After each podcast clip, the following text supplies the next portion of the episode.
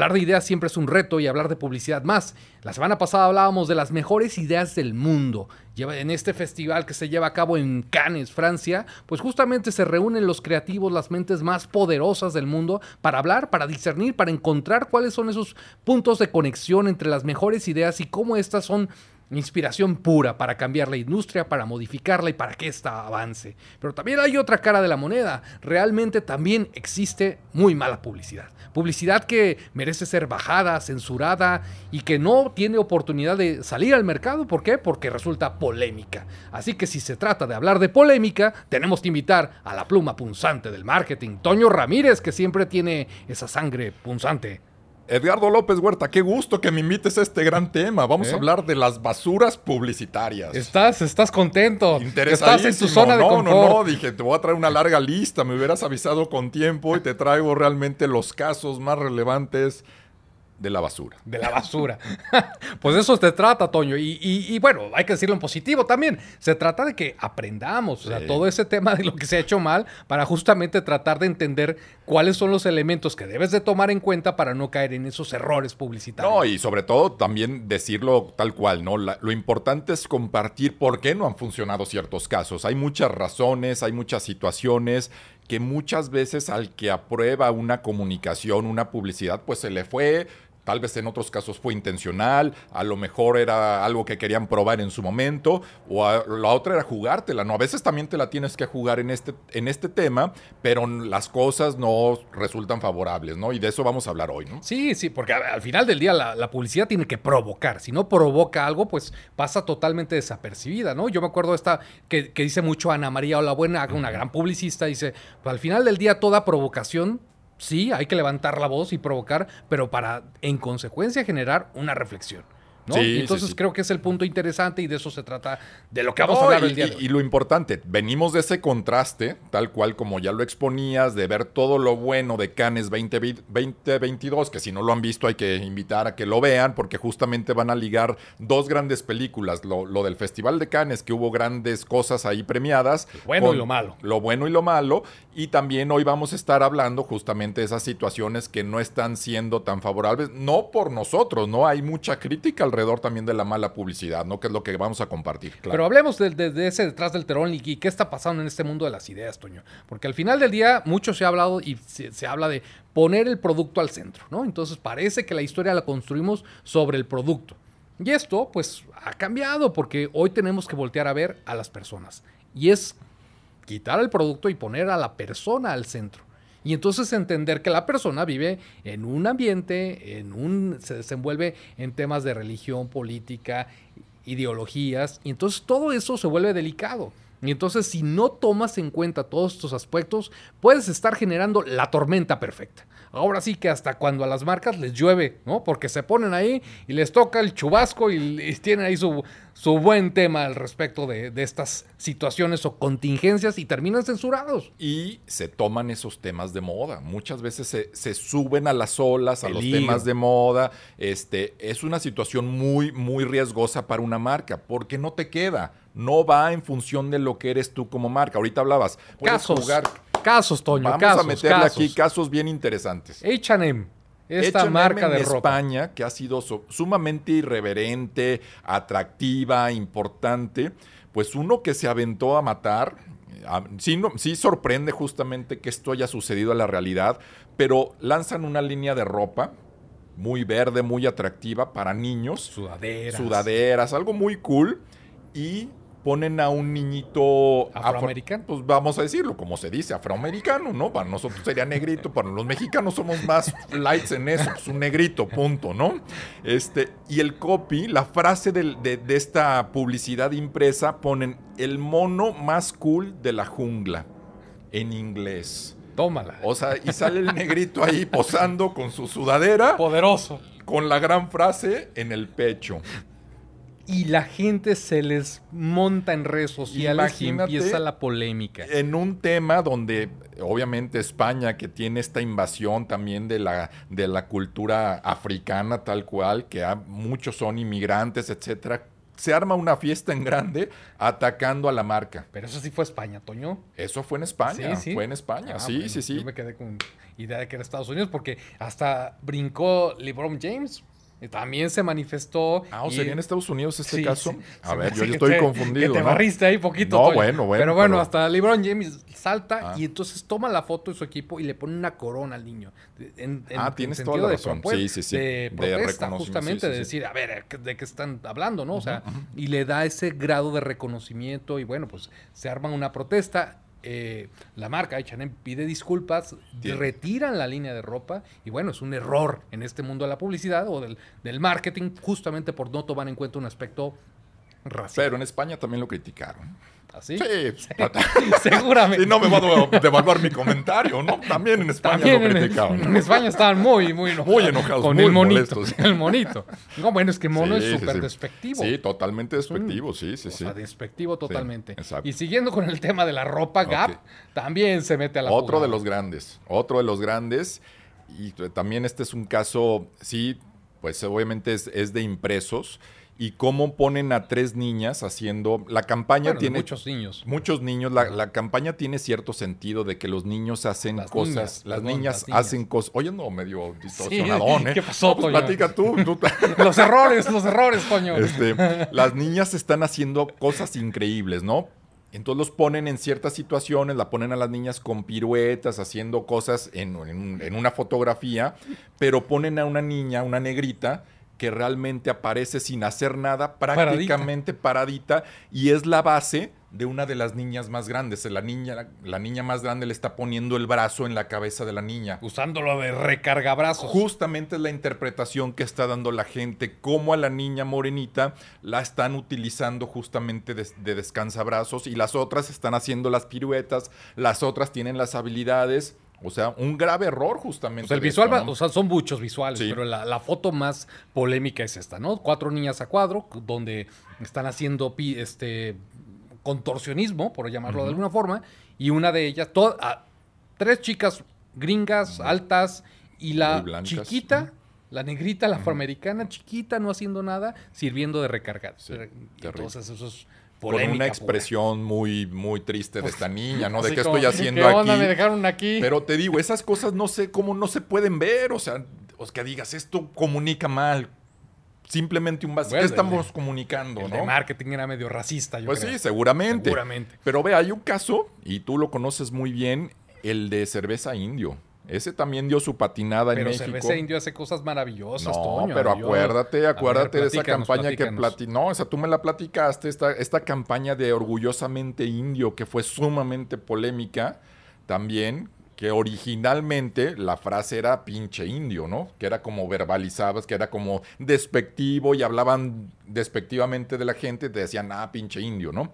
Y ellos tachan esa palabra de pinche y le ponen orgullosamente indio. Hasta ahí, digamos, podría sonar bien, pero ¿a quién ponen de modelos?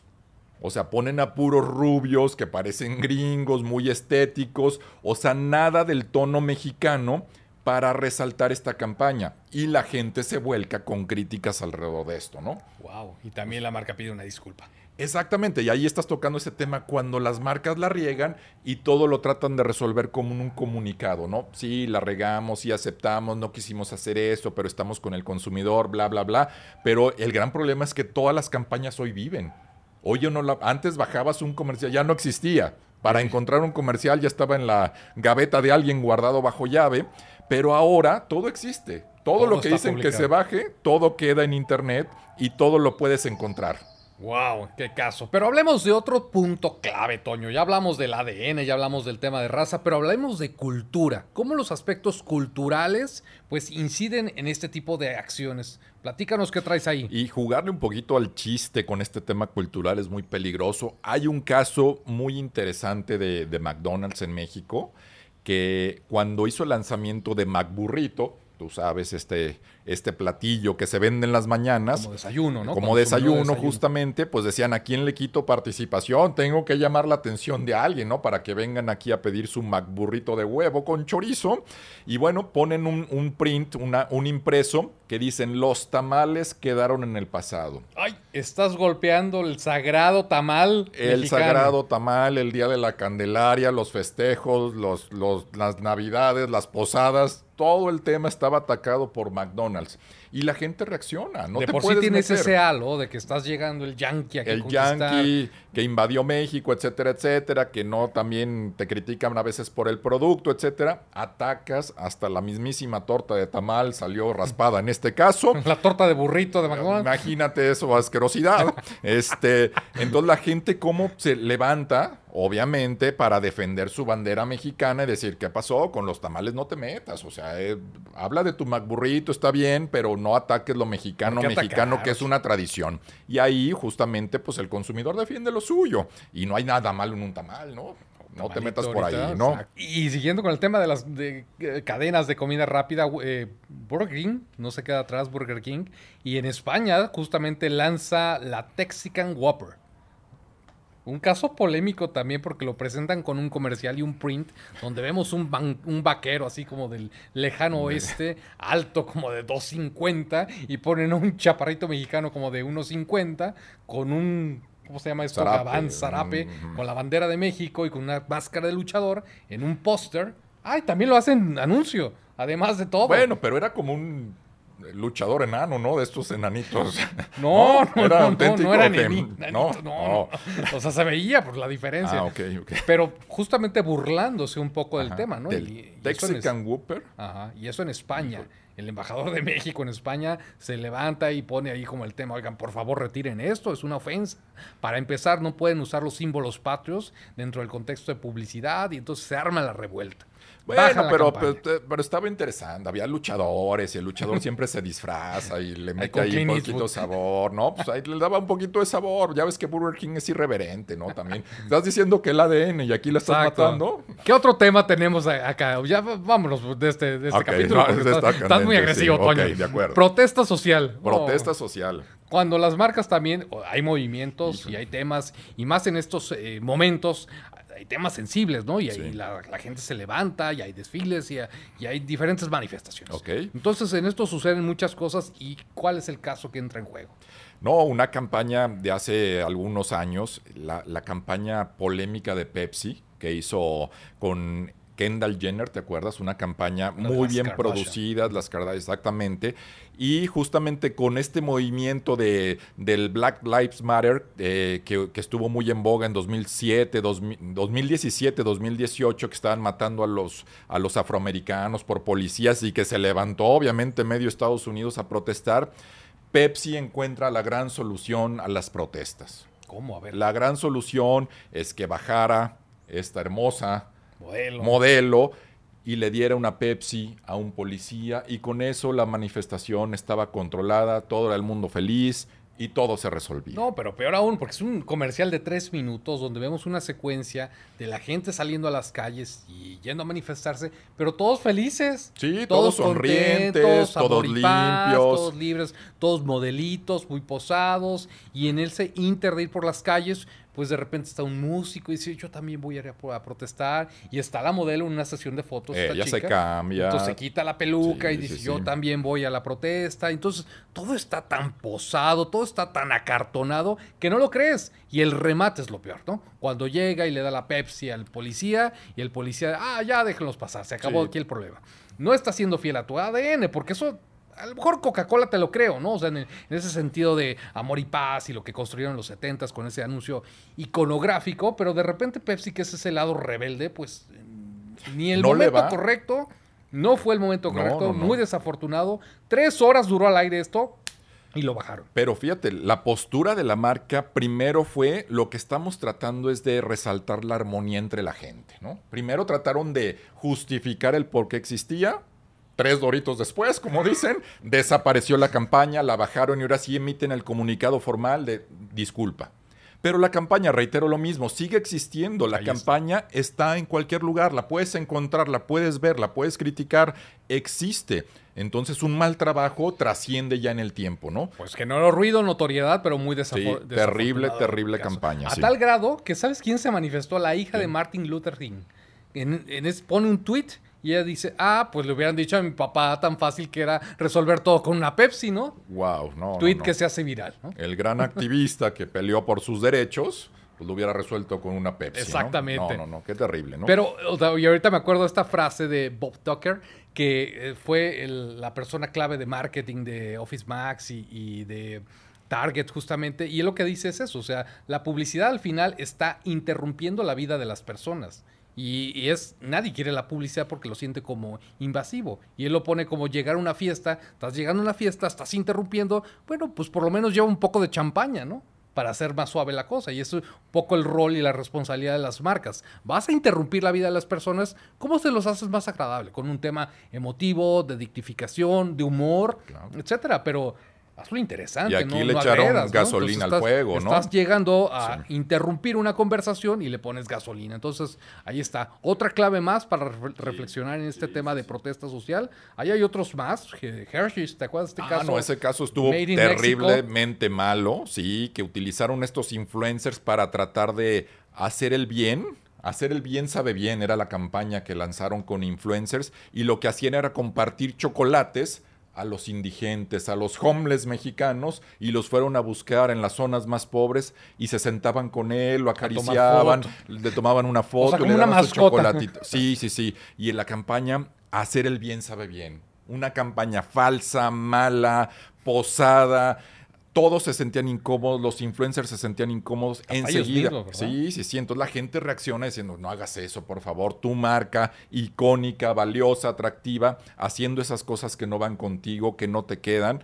Y obviamente, pues se los acabaron. Se Es los una acabaron. patinada, porque la verdad es una gran marca, ha hecho cosas increíbles sí, sí. y realmente fue una patinada. Salen otra vez a la palestra, es decir, lo sentimos, lo que queríamos era una campaña de buena onda, de hacer el bien y bueno. Pero le salió un petardazo terrible. Pero tú sabes, cuando manejas los influencers, pues Es te salen de control, ¿no? Pues recuerda este caso de, del Partido Verde Ecologista. Si bien no era un levantamiento, pero estábamos en vísperas de unas elecciones, ¿no? Y cómo utilizan los influencers para hablar indirectamente en pro de un partido, le hacían muy natural. Y la gente, pues también les descubre el truco, ¿no? Pues sí. La O sea- gran estrategia del año, ¿no? Ya se veían como, mira qué buenos marqueteros somos. Por debajo del agua vamos a pasar la veda electoral y que los influencers hablen, ha- hablen y que Sí. dejen ahí sembrado su... Todos se pusieron de acuerdo de forma muy natural, muy orgánica, hablar en pro del Partido Verde Ecologista. Y bueno, les cayeron multas, obviamente cometieron, pues es un delito electoral, no deja Una de ser. ¿no? Sí, una gran multa y obviamente la quemada de todos los actores, actrices, deportistas, toda la gente que, participó, pues fueron altamente criticados por la comunidad, por la gente, porque la gente no acepta esas cosas, ¿no? A tal grado fue que eso lleva a que esto se tenga que regular a nivel legislativo el tema de los influencers, ¿no? Entonces, ve a qué grado este tipo de cosas. Religión, Toño, Vamos a hablar de religión. y política y fútbol, Híjole. si nos da tiempo. No, no, no. Bueno, pues hablemos casos religiosos en la publicidad. Te metes con el santo grial. Híjole, hay muchos ejemplos ahí, ¿no? Hay uno que vimos recientemente de Burger King. ¿Qué pasa? ¿Qué pasa en estos días santos que no comes carne, no? La, la tradición dice que no debes de comer carne o es más que comas, que ayunes, ¿no? No que Estamos com- en com- España, ¿no? Contexto España. Ahí sí la Ah, atiné. Ahí ¿no? sí la Muy bien, muy bien. Eso ok, fue en en España. ¿Ves? Por- hay muchos ¿Eh? casos de España, por eso yo estoy confundido, ¿no? España, un país laico, pero de todas formas con una fuerte herencia católica. Católico, totalmente, sí, sí, sí. Y salen con su campaña que dice que...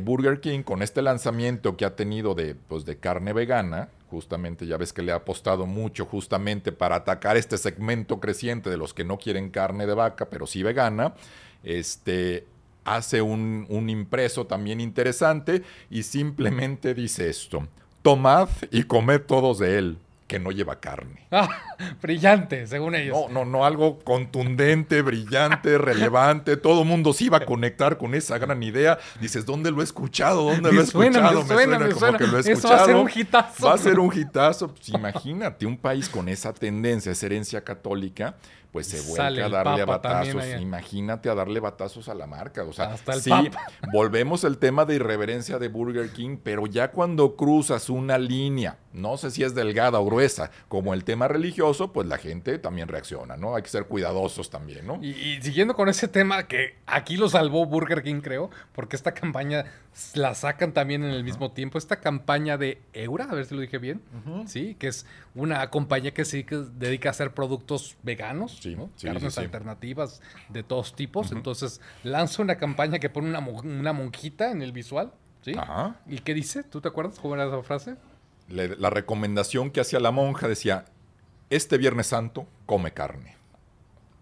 Estaba ligero, ¿no? Estaba, ligerón. Pues sí, estaba bien, ¿no? Pues un buen, un buen mensaje, ¿no? Carne vegetal, sin problema, pasó fácil. A lo mejor referencialmente fue muy ligero contra el de Burger King, pero pasó fácil. La gente no, no se enganchó mucho. Hubo polémica, pero no tanto. Pero como ligerona, ¿no? Pues la- las monjas comen también, ¿no? También tienen derechos a hacer su burger. ¿Pero ¿no? qué es carne y qué no es carne, Toño? Ay, Porque ahí bueno, podría... eso, no, lo- eso no vamos a tardar más aquí debatiendo qué es carne y qué no. Esa podría ser otra polémica, ¿no? sí, Porque entonces viene el tema Sabe a que... carne, pero no es más, mira, carne. esta misma compañía Ok. Eura, o sea, recientemente en las calles de Madrid, en una esquina preciosa, Ajá. ponen una valla publicitaria gigante con la palabra carne gigante, ¿no?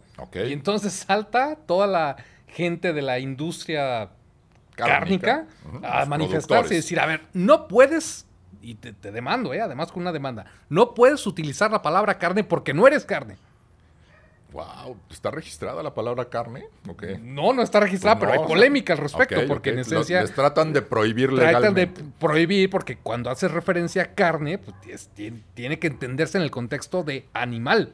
Ok. No miras así. No, no, no, pues yo no sé, no, no soy un experto en eso, ¿no? Pero te estoy escuchando. A ver. Y entonces pues se hace una gran revuelta, ¿no? Pero ¿a qué grado llega la polémica que esta marca aprovecha todo ese ruido y ellos hacen una contrapropuesta, ¿no? Y entonces en, el mismo, en la misma valla publicitaria ponen un hack ahí invasivo que dice, parte de la industria cárnica nos quiere llevar a juicio por decir esto. Júzgalo tú, pruébala gratis a 700 metros. Y añaden un código QR para que descargues un cupón. Entonces todo lo generan en conversación positiva y es un gran caso, ¿no? Súper bien bajado, ¿no? Bueno, ya nos salimos de la bajado. O sea, religión estaba- para hablar la de la religión carne. ya estamos hablando aquí de que sabe a carne o no sabe a carne, o sea. Pero bueno, otro, otro punto Ah, importante, género. También Uy, estás delicado. tocando aquí un tema delicado, sí, No, sí, delicado, sí, delicado. muy Porque delicado. en retrospectiva tú ves campañas que las volteas a ver de 10 años atrás y que dices, ¿te imaginas esto hoy en día? Jamás podría suceder. La campaña memorable de Tecate, ¿no? Por ti, Tecate. Ah, claro, sí. Tú te acuerdas aquel visual, unas chavas guapísimas y de repente decía, buffet, ser Sí. fa- es fácil ser hombre, por ti, Tecate. ¿no? Pues sí. Imagínate de esto Ol- puesto hoy aquí en, en cualquier avenida importante. No, la de te hace falta ver más backs. ¿Pero por qué, Toño? O sea, no, lo No, entiendo. va, pues, no, por favor. Ahora resulta, ahora resulta que no entiendes. Este, no, no, no. Todo este gran tema que, que cuando contrataron a Rocky, a Sylvester Stallone como eh, el hombre marca de Tecate, y pues justamente a quién le decía que te falta ver más box, ¿no? A toda esta comunidad, comunidad LGBT, digamos, salen estos protagonistas que eran los que retaba él, te hace falta ver más box, ¿no? Y era muy divertida, muy relevante. La marca fue muy premiada por estas campañas icónicas, pero sí tenemos que trasladarnos que fue unos años atrás. Ahorita hubiera un levantamiento justamente de estas campañas, al pobre Rocky sí lo pondrían. Lo sí, queman ahí en Paseo de la Reforma. en sus peores películas ahí contra el ruso le Pero bueno, mal. son, son- Entonces, son momentos y ahorita sí. es un tema hiper delicado. delicado. Es muy delicado meterse a ese territorio, pero bueno, existe, es parte de la, de la tendencia publicitaria y hay gente que lo, ha sabido utilizar para bien. Hay otras campañas que son sumamente malas. Volviendo al tema, ¿cuál es tu ADN? Sí, ¿no? exactamente. Pero bueno, no, no todo queda en publicidad, también hay productos, publicidad y productos que Sí. son delicados. Sí, sí, y hay un caso de Vicky Form que Hijo, ese es- desarrollan su departamento de innovación y desarrollo. A ver, de nuevos descríbelo ese- Voy a tratar, a voy a sí, tratar. ese es complejo, Entonces es ellos hablan como de la problemática que hay en pleno mundial Sí. al respecto de pues, pierdes al marido, ¿no? Porque de repente le está viendo los partidos y tú Sí. como su esposa pues dices, oye, ¿qué pasó? ¿Me estás abandonando o qué? No me pelas. Entonces, esta marca se les ocurre, no sé cómo decir, la idea de hacer una pantimedia, lo dije correctamente. No, es una panty, una, una panty, panty, exacto, vibradora. vibradora. Y entonces esto con tecnología de última generación Ajá. logran vincular a la emoción del partido Ajá. para que según vaya el, el clima del partido, pues tú tengas algún tipo de vibración o reacción al respecto. Y te emociones en cierta parte de tu cuerpo, esté emocionado y te emociones conforme tu pareja también está viendo el partido. Entonces los dos están emocionados parejos. Entonces hace que te acerques a tu pareja y que te pele porque parece que estás muy emocionada con el partido, ¿no? Esa es la gran idea. Esa es la gran idea, ¿no? Ese es el producto. Entonces tienes, te inscribes y lo pides y no sé cuánto. Por 999 pesos, ¿no? Según decía, no, no, me vayan a malinterpretar, decía eso. y aparte le haces, un comercial malísimo. Terriblemente malo.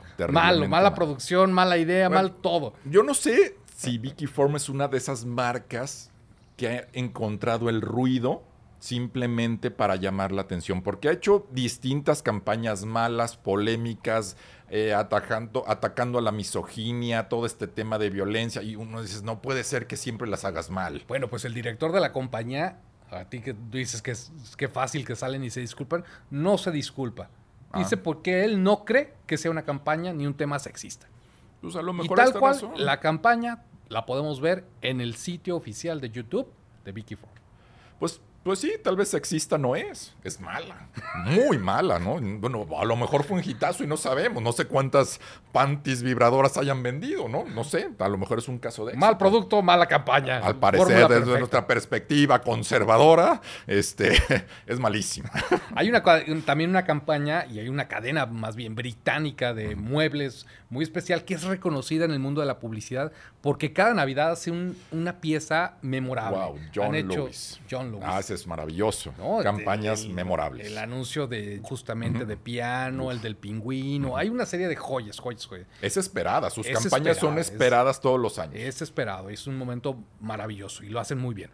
Pero lanzan un, un, nuevo producto que es un seguro para tus muebles de casa, ¿no? Porque se ensucia, porque tienen actividad, etcétera, etcétera. Entonces, ¿cuál es la maravillosa idea? Pues sacan a un niño vestido de princesa que va caminando por la casa y va tirando todo conforme va pasando.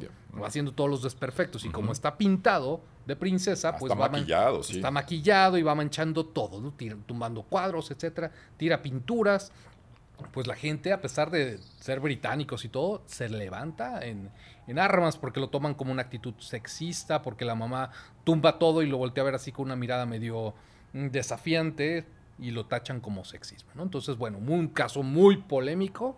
Muy, muy mala campaña, realmente es sumamente mala. Creo que no había la necesidad de hacer eso. Creo que una, una, una, cadena tan importante de buenas producciones, de alta creatividad, está totalmente forzado. Y para vender el producto que quieres vender, la idea podría haber funcionado con un niño como cualquier niño, jugando a pelotazo, rompiendo todo, funciona igual, estás vendiendo tu seguro. Aquí, no sé, te subiste una tendencia. Mal. Muy mal, muy mala ejecución no tenía necesidad. No sé si esta la bajaron, si se habrán disculpado o siguió el su camino. No, pidieron una disculpa pública. Volvemos al mismo tema. Pueden, piden su disculpa y bueno, pues ahí está el tema, ¿no? Terrible, Pero bueno, terrible México, volvemos y el tema del Día de las Madres, el esperado 10 de mayo. Un momento clave en la historia y en el contexto de México donde le damos cariño. El abrazo, el apapacho. ¿no? El 10 de mayo, ¿no? Entonces es memorable y las marcas se revuelan a hacer sus, sus ideas, ¿no? Foot Food, esta marca de salchichas, jamones, etcétera, pues sale con una campaña. A ver, describe el Toño.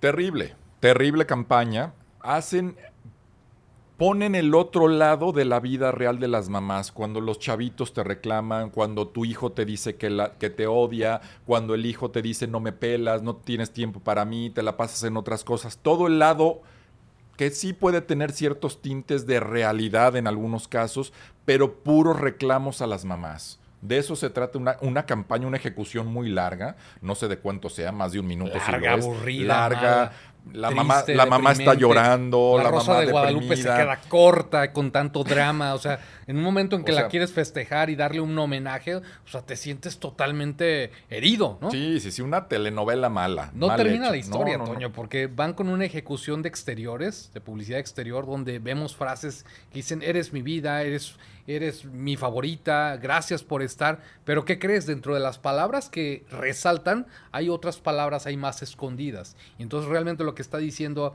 eres mi vida, dice, eres fan de meterte en mi vida. No, no, terrible, terrible. Entonces está muy complicada, mala ejecución, ¿no? Pero bueno, Son algunas de las cosas que tienes que tomar en cuenta, aspectos de raza, género, religión, la polémica, las protestas sociales y ser fiel a tu ADN, cuidado con las tendencias, algunas recomendaciones para que los Ser cuidadosos, este, tomar en cuenta la comunicación, hay muchos factores. Sí someter justamente a ciertos criterios de evaluación y verla, verla, analizarla y decir, estamos, no estaremos comunicando algo mal, simplemente recomendaciones que estamos haciendo con las evidencias tangibles de lo que está pasando, ¿no? Sí, y, a veces tratas de controlar todos los elementos, pero se te sale de las manos. Sí, sí, es complejo, es difícil, ¿no? Es complejo y realmente cambia la sociedad, cambia la cultura y eso evidentemente trae consecuencias. Pero ¿qué pasa cuando cuidas todo, tienes una idea perfecta y te llueve? un excelente producto, excelente precio, valor. Vimos un Una caso. buena idea creativa. Todo, todo tenía. Un caso de Jagermeister, este licor, esta bebida en México, ¿no? Un caso en México. donde hacen todo perfecto, ¿no? Tienes un gran producto que no vale tres pesos, sino realmente, pues sí tiene su precio, este, la gente lo compra, algunos para reventón, otros para liberarse, otros para disfrutarlo. ¿Y qué hacen? Una activación. Una activación, vámonos a la fase. Hay que hacer una activación para meter la marca, acercarla a la, a la gente y vamos a buscar una, una, plaza comercial donde haya una especie. Bueno, muchas plazas donde, donde están estas fuentes típicas de las plazas. Bien cuidadas, todo muy bien cuidado. Llega un equipo con unos bloques de hielo y en estos bloques de hielo están congeladas las botellas. Botellas completas. Entonces llega un equipo y los trae ahí como muy, muy bien uniformados, etcétera y lo ponen en esas plazas públicas, en esas fuentes, y entonces lo sueltan. Y te dicen, ahí está tu regalo. Si lo pescas, si lo jalas y si lo descongelas. Un muestreo diferenciado. Un muestra totalmente diferenciado. Entonces están flotando estos bloques de hielo con las eh, botellas de producto, ¿no? Y aparte de todo, sueltan este humo, ¿no? Que da un efecto ahí, un sensacionalismo. Entonces la gente tiene que descongelar, y empezar a picar piedra. Hasta ahí todo suena bien, ¿no? Bien, bien. Te ganas tu botellita. Te ganas tu nitrógeno, ¿no? Sí, empiezan a poner. Pero ¿qué pasa cuando te falló la química? ¿Por qué? Porque también hay unas ejecuciones que hacen en estas pool party. Todo padrísimo, todo el tema, mismo concepto, meten los bloques de hielo, ponen el nitrógeno, pero en las albercas, ¿qué crees que hay? Cloro. Y la mezcla del cloro con el nitrógeno provoca un efecto de intoxicación. Es tóxico eso, sí, sí, sí. Entonces la gente que está en la alberca, ¿qué Se empieza a desmayar. Empieza a tener reacciones. Entonces sáquenlos de la alberca y bueno, en eso termina esta idea creativa donde pues tomar en cuenta todas tus recomendaciones, género, sexo. Buena, comunicación, un sampling diferenciado, todo. cuida todos los Pero les falló la química, Toño. Wow, no, no, no, ese es un caso grave porque les falló la química. No, y fue serio, ¿no? Hubo hasta gente en coma, ¿no? De coma tres meses. sí, de la toxicidad que se genera con esto. Pero bueno, son de las cosas que pues no sabes hasta que las haces, ¿no? Ahí sí yo creo que buscar culpables es complejo, pero son casos de la vida real del marketing. Pero cerremos, Toño. Aquí el punto importante es inspiración pura para que los emprendedores puedan tomar esas mejores decisiones y sobre todo puedan analizar las cosas. El territorio del marketing, de la publicidad, suena fácil, pero no lo es. Necesitan aliarse expertos y bueno, y si no fuera el caso, por lo menos traten de tomar en cuenta todos los aspectos críticos que pueden intervenir, porque en una de esas se nos puede barrer. Totalmente. Pues fue un gran capítulo, ¿no? Creo que reiterar, vean el capítulo de antes de Canes, van a entender muchas cosas. Ahora este que están viendo justamente de la mala publicidad y las malas ejecuciones va a servir mucho para la buena toma de decisiones. Así que ya saben, si llegan a la fiesta y van a interrumpir, mejor lleven champaña. Saludos.